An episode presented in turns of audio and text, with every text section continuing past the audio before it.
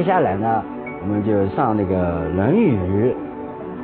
《论语》这样东西呢，它实际上是很有学问的，而且这个学问呢，它是很接地气的。呃，上一次读了孔子的一段自报家门的话，啊，他从十五岁开始讲起，讲到七十岁，因为他七十三岁就不在了了，对吧？就讲了这一段他的生活经历。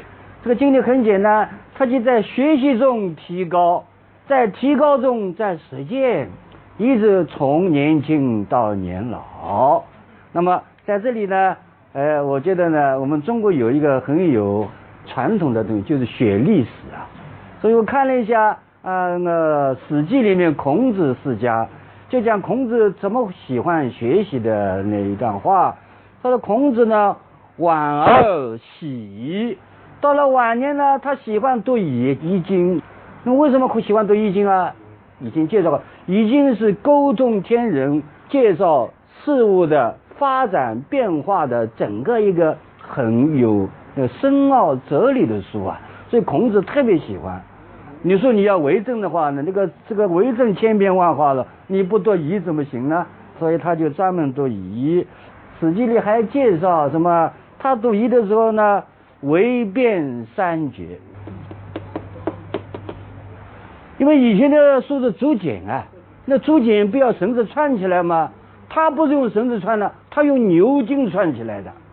啊，牛筋老呀，但是呢，牛筋串起来的话，它老是翻啊翻，就像我们书翻烂了，结果把牛筋翻断了，翻断了再穿，又翻断了再穿，叫围围就是牛筋啊，牛皮的啊，围编用牛筋编起来的那个竹简啊，三次都给它翻断了。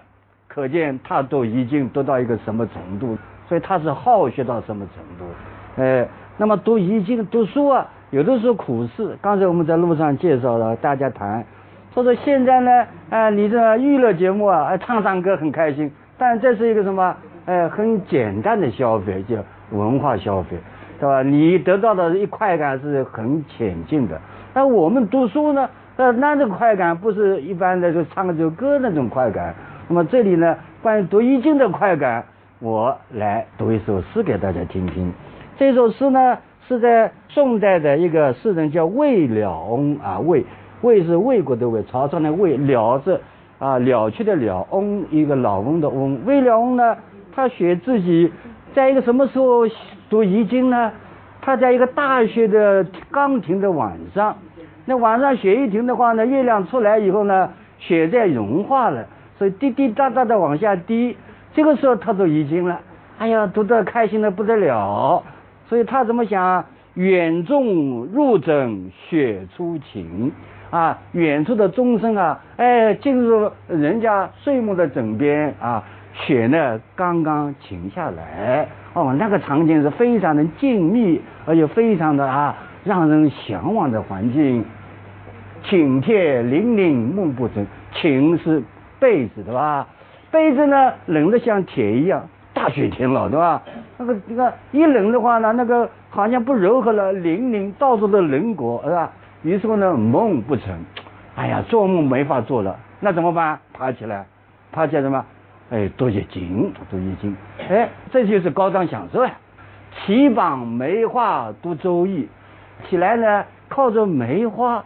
啊，那个环境，下雪天啊，那个梅花上面都是那个白色的那个结晶啊，哎呀，从窗子上过来，那真太漂亮了。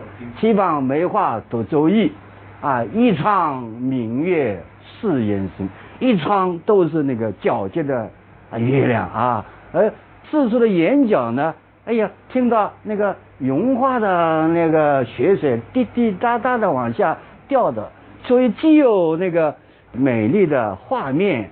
还有那个美好的声音，然后呢，他又读这个易经，易经又是多么的啊，让人感到陶醉啊，说这个是太好了，是吧？于是乎呢，他写了这首诗。那我在想，孔子为什么把易经读到三次把牛筋给翻烂了？那就是他从当中到无穷的乐趣啊。那么这种乐趣呢，这个宋代的诗人魏良呢，把它变成了叫文学样式的诗给大家听听。那么可见呢，读这个东西很好的，所以就像我们第一堂课讲的啊，学而时习之，不亦乐乎啊？就是讲这个呀。你如果光是学一首歌，很快乐的，但是真正的快乐，那就学这些东西。所以他不会让人疲啊。那么这么冷的晚上，他能够读易经啊，读得开心的不得了，还写一首诗出来，可见他的心里的享受的程度啊，不是一般人啊。我听一首什么哎，歌星的唱的歌，比如说小哥啊，小哥唱的那个歌啊，哎，呃，那个歌再唱过就算了呀。像这个的话，你会非常的愉快。好了，到这里呢，我们简单的把上一次的内容呢做一个过渡。呃，就是孔子自报家门啊，通过学习来提高，通过提高呢进一步学习。为什么放在这里？就是告诉我们，如果你是为政者，那你就是要终身学习，因为你每一次会碰到新事物的呀。我们常常讲老革命碰到新问题。那你就要学习啊，哎，你不学习不行啊。所以孔子呢，在这里呢讲了这一段，那个编者的人呢，把这段话呢啊编到那为政里面了。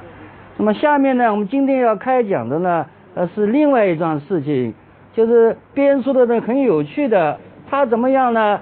他把一段有场景，哎，有人物，有故事情节的一桩事情呢。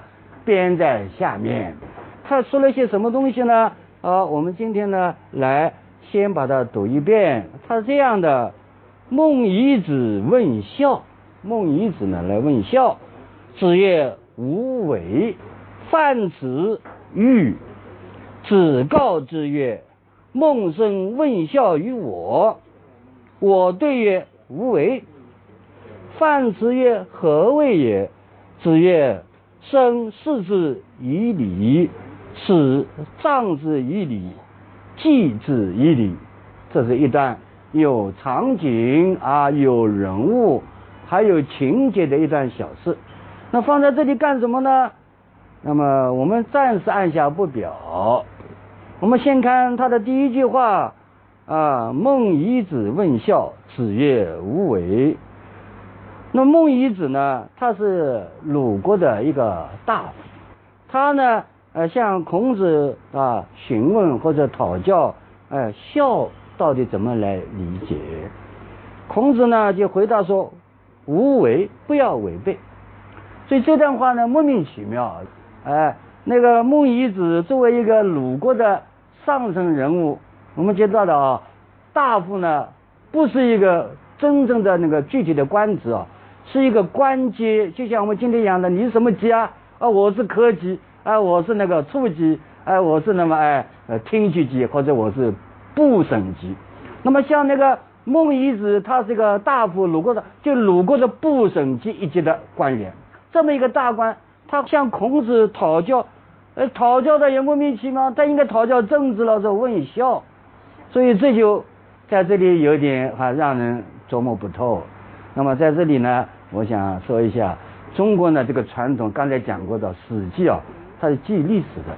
中国历来有记历史的传统，所以对我们后人来说呢，那是哎无数的好处给我们，让所以让我们呢尽情的享受中国文化。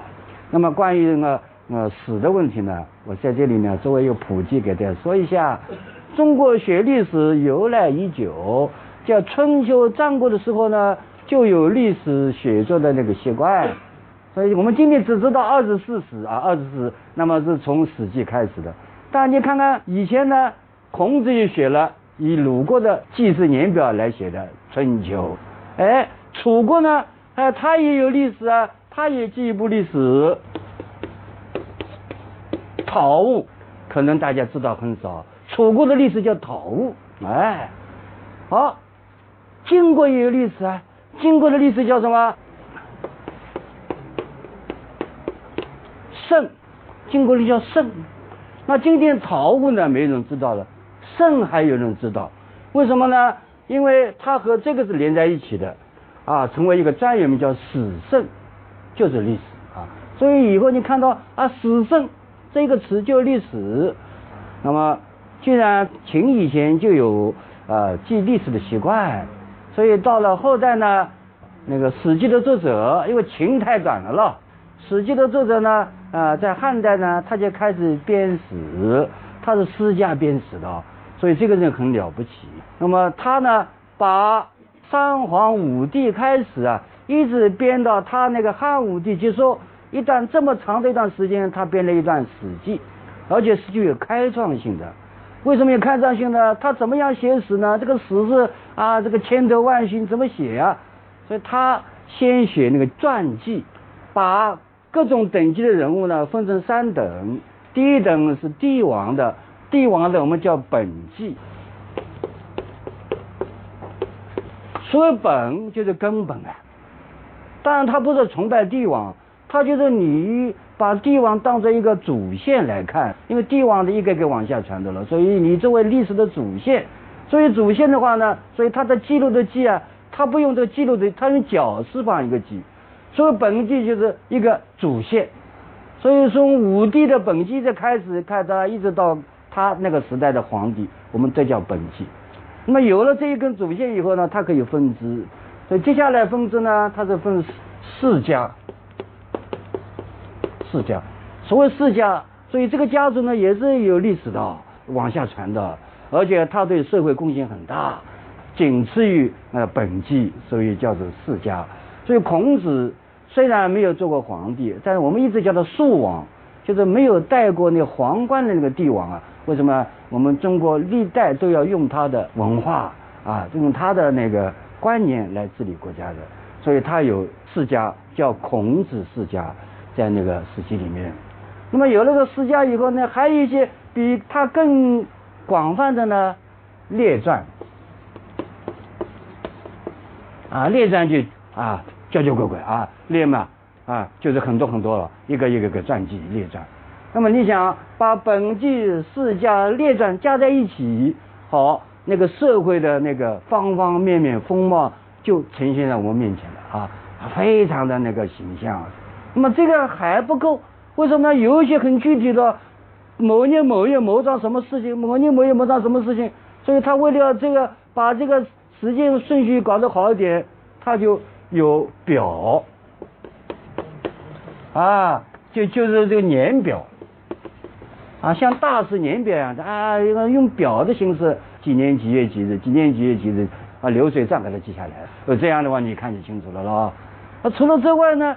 它还有一个叫什么书？书什么？就是整个社会的各个方面的专论，比如说平准书。什么叫平准书啊？是国家的这个经济政策的这一方面的那篇专论。它还有律书，还有乐书，就是文化艺术的书，哎，各种各样的啊，方方面面，它都有一个专论。所以你把这个三个加起来的话呢，哦，这个时代就非常清晰而非常丰满的呈现在我们面前。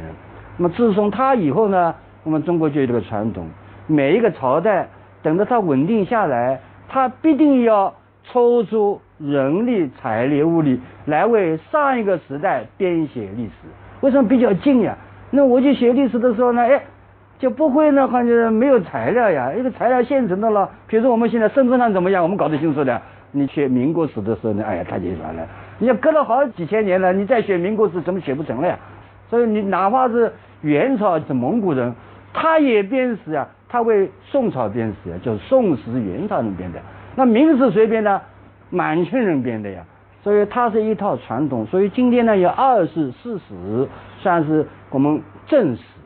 那二十四史里面呢，最主要的就是前四史，呃，那就是《史记》《前汉书》《后汉书》《三国志》。那么我要说这干什么呢？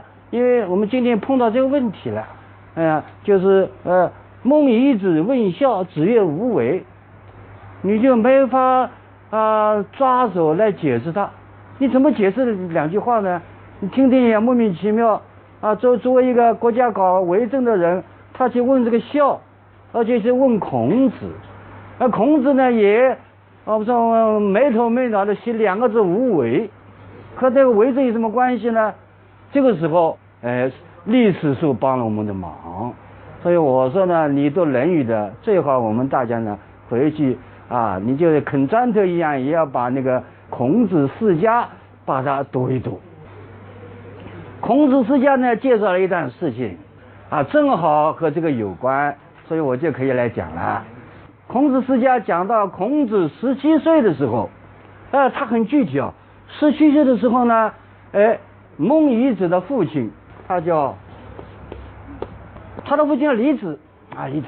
这个李子呢，也是个大夫了，因为大夫他不是一个具体的官，可以今天你做，明天他做，他是世袭的，哎。那么到了孔子十七岁那一年呢，李子呢，他有一点毛病了。这个毛病呢，后来越来越严重了，几乎就要不能够活下去了。于是乎呢，他就把他的儿子啊，就是孟夷子呢找来，就跟他最后的像父亲告诫儿子一样的。所以我一直的讲，就是不管你父亲做的怎么样，他对儿子的期望都很高的呀。所以他把儿子呢叫到他的床边，跟他怎么说呢？他说我呢差不多要死了，说我有一桩事情告诉你，他说我听说啊，圣人之后必有达者，圣人之后必有达者。所谓达者呢，并不是全占的很多，也不是在社社会上飞黄腾达的意思，而是一个各方面有学问、有能耐的意思。那么孔子的祖上呢是个圣人，他们是宋国人啊。宋实际上是那个殷人的后裔的一个国家。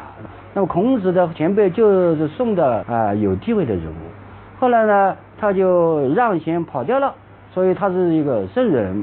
那么他说孔子呢就是他们的后代啊，说他呢从小就习礼啊啊好礼啊。啊，这孔子从小就好礼啊，所以他我看起来他有学问，他就是这个啊宋的贵族后代的那个达者。说我即死，就我死了以后呢，你一定要去向孔子学礼。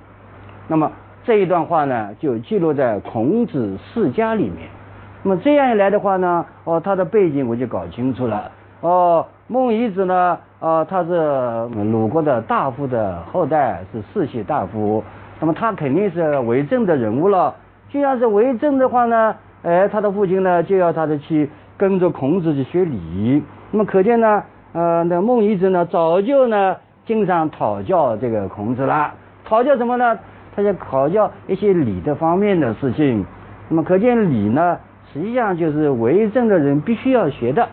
那么礼当中也有那个孝的问题了，他也是要学的了。那么我知道了，哦，孟夷子既是孔子的半个学生，因为他不是专门拜师的了，也不是说孔门的七十二贤人了，但是他又是孔子的老朋友，所以我们讲起来，这叫什么？呃，介乎师友之间，啊，既是师又是朋友，哦，而且经常向他讨教问题的。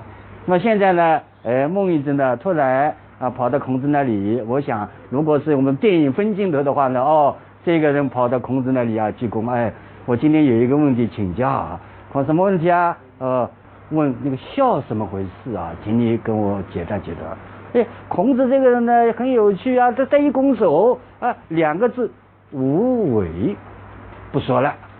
那么我在猜想，就是孔子和孟夷子两个人呢。他肯定有很深的交往，他肯定知道孔子的话里面有因，到底怎么样呢？孔这个有的时候他不会直接回答问题的，他叫你去思考思考，那从思考当中呢，哎，掌握这个知识，所以他叫无为。好，那个孟夷子就回去了。所以这个两个字呢，我看了半天呢，也搞不清楚什么叫无为呢？啊，前不着村后不着店，无无为什么呢？什么地方可以无为呢？他没有说呀。那么无为哦，搞了半天，我呢，呃，翻了好些书，终于搞明白了他无为怎么回事，是怎么回事呢？我就请东晋时代的那个陶侃的母亲来为我们解答。东晋的陶侃，啊，陶侃呢是一个政治家啊，他做过好多的官，他年轻的时候呢，做了一任什么官呢？他做了一个余粮余粮里，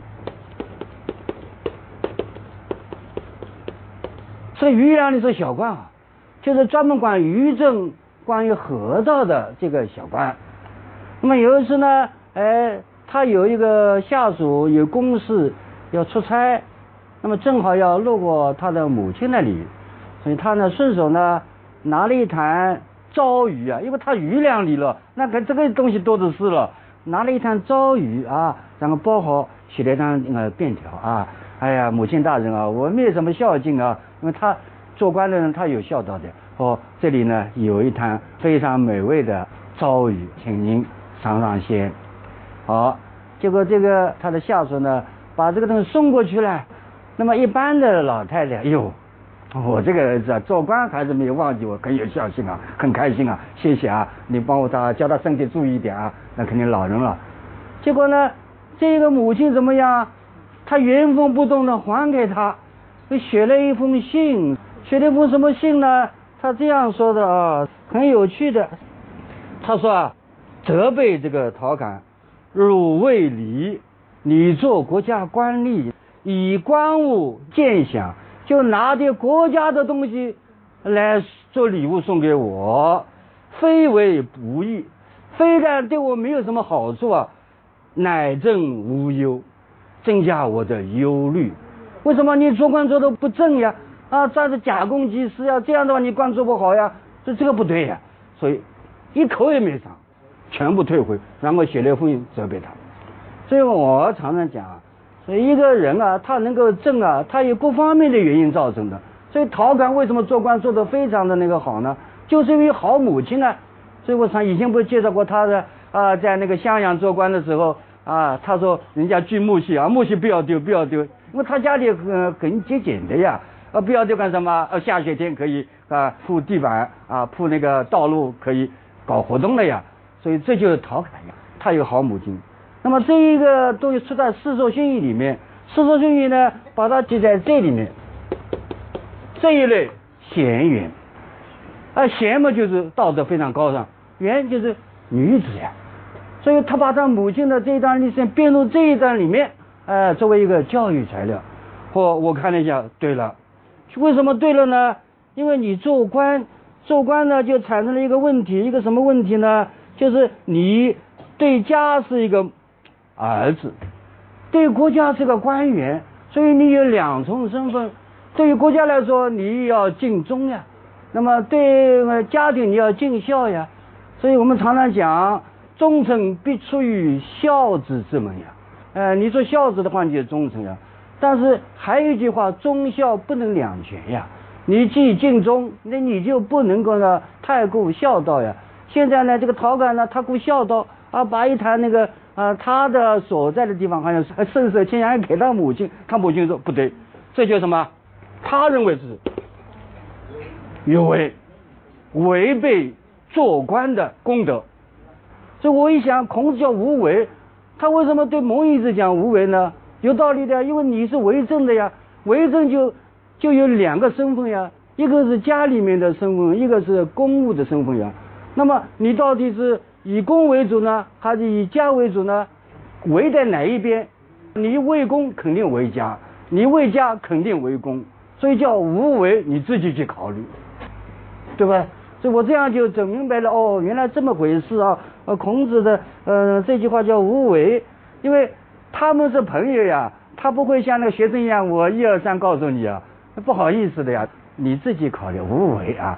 所以讲的非常的那个文雅，因为你也是一个搞政治多年的人了，所以你搞得清楚的，我又不要说了呀，就无为就好了。那么这个无为，如果你从字面谁也搞不清楚啊，但是中国的历史，中国的书太多了呀，你翻翻翻翻就翻出道理来了呀。哦，陶侃的母亲可以解释这个问题啊，因为你做官你就不能够违背公德，虽然你有私心，但到这里呢，你要划清楚。你如果你私心太重，违背公德，所以做官的人叫无为。所以这一点，我觉得嗯很有道理。所以孔子讲话呢，嗯很有水平的啊。好了，有了这个以后呢，那下面又莫名其妙来了范迟。范迟呢啊，他是一个他的学生啊，迟就迟到的迟了。那么迟是他的字啊，他的名字呢叫虚，叫范虚。但关于名和字的互相的关系呢，又是一个非常深奥的文化。下面啊，碰到适当的地方，我会讲名和字之间的关系。哎，我们一定要懂得。今天名字在一下哦，就是姓名。但古代名是名，字是字，不一样的，而且它互相之间有关系的。我们下面再说。那范词呢是他的学生。那么范词玉什么意思呢？大概就是或者是当天吧，或者过了几天，书上没有呃编进去了，他也不是大字年表把它编上去了。就是说有一天呢，孔子要出差有事了。那么孔子呢有一部车子，这部车子呢他想呢。啊，请人帮忙，因为他又没有钱了，他比较拮据了，所以他找不到驾驶员的了。哎，啊，范子，啊，你给我们帮帮忙，驾驾车好吧？我自己有事。好，这个范子呢，呃，就跟他驾车了。所以这个驾车的这个字呢，就玉啊玉。这玉呢，我这里说一下啊，玉这个字呢，加工文呢是这样，这样的，一个贵族的人。手里拿着一个支起来的一个鞭子，就赶马子啊，所以这就是玉。后来呢，还加了个双人旁的，也有的啊。这双人旁一加的话呢，就在路上走啊。那么前进的话呢，这个脚趾朝上了，再加个脚趾的话，就这样了。